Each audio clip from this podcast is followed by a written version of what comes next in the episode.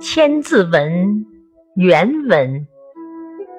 得见名利，行端表正。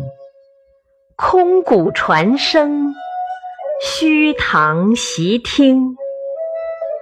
解释：养成了好的道德，就会有好的名声，就如同形体端庄了，仪表就正直了一样。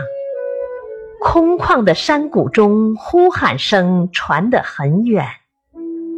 宽敞的厅堂里，说话声非常清晰。或因恶积，福缘善庆，尺璧非宝，寸阴是镜。